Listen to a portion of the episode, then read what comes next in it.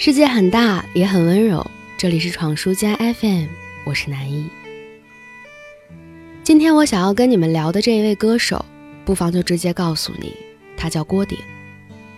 我也是近两年才刚刚注意到他。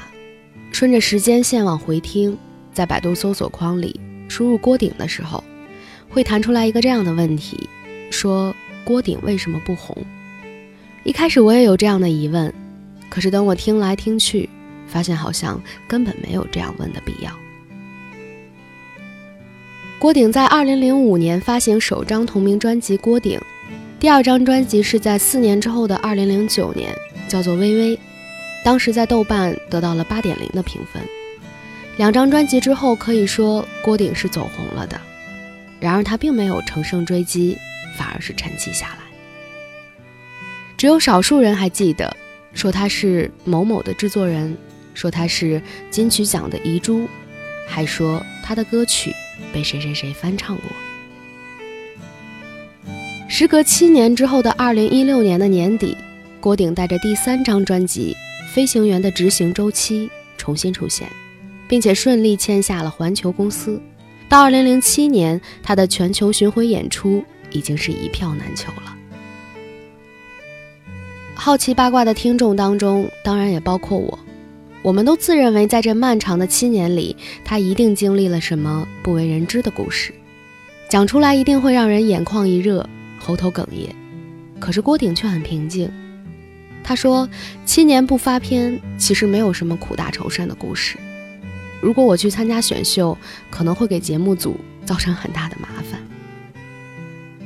所以你就知道为什么我刚才要说，没有必要问他红与不红。”他当然知道很多人都爱看艰难的奋斗史，可是他的世界里只有他的音乐，甚至在听众的世界里，他也不愿意掺杂上他本人所谓的故事，就只是音乐，纯粹的音乐。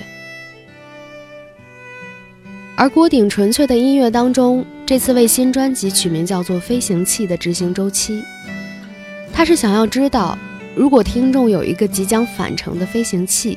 听众会期待他带回什么样的故事？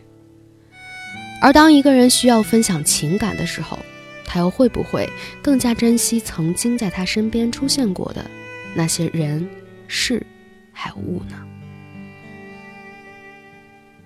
这个命名角度让我觉得郭顶是浪漫的。尽管专辑主打的是科幻和情感的主题，我也依然觉得能够把深情付给外太空的音乐人，并非我以为的那么孤傲。和冰冷。这张专辑当中的十首歌组成了一个完整的故事。郭顶在讲述的时候，尽可能的放弃了数字技术的精修，用特殊咬字的唱法把人声融进了乐队，保留下来了复古的粗粝的那种朦胧感，反而却实现了一种意外的冷暖平衡的效果，仿佛让人找到了你心灵的应许之地。而在今年五月份的时候，郭顶实力入围第二十八届台湾的金曲奖，成为今年金曲奖入围最多奖项的内地歌手。但让观众感到遗憾的是，郭顶并没有获奖。不过他是这么说的：在这个世界上有很多很多的好的音乐没有被发现，但是它的意义不在于说它有一天要被全世界人发现，它的意义就是存在于被某一个人。有一天，听到他的时候，与他发生了共鸣，这对我而言，其实是更重要的一件事。我实在无法形容听到他这么说的时候，我的内心活动。但我知道，当越来越多的人开始知道这位歌手，并且愿意跟随他探寻宇宙当中的音乐情感的时候，他所寻找的那片梦想的凄美地，他为自己许下的落地之约。应该就不远了吧。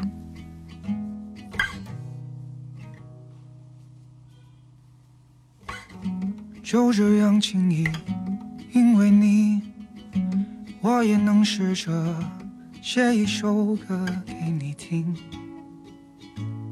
是关于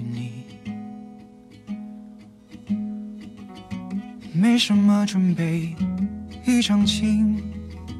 和着这声音，我只是想告诉你，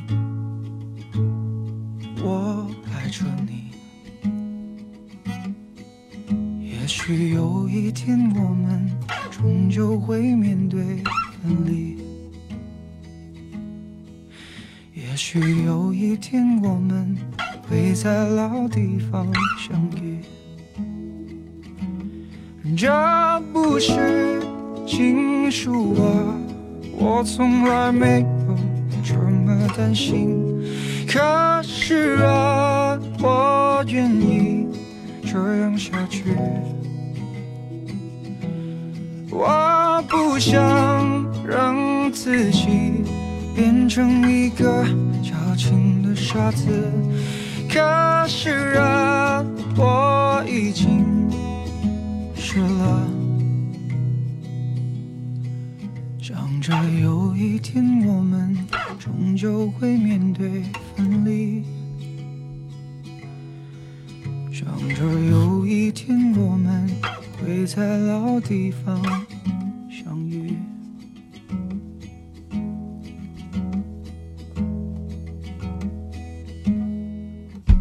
就这样轻易，因为你。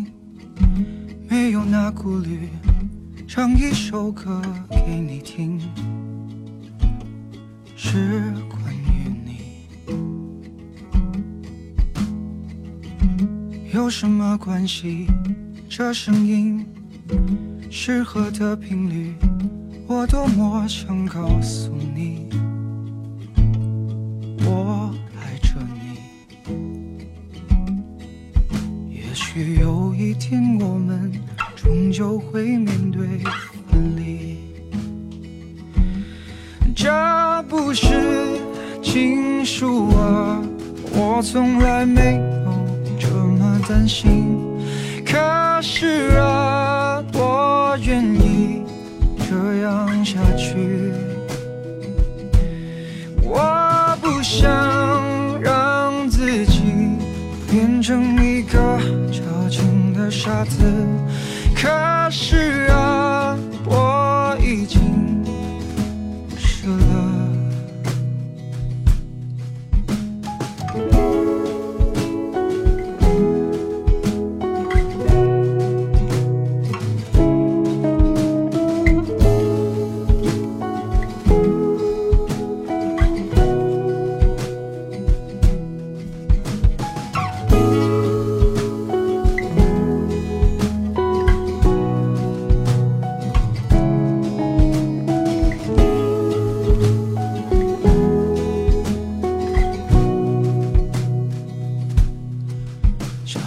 有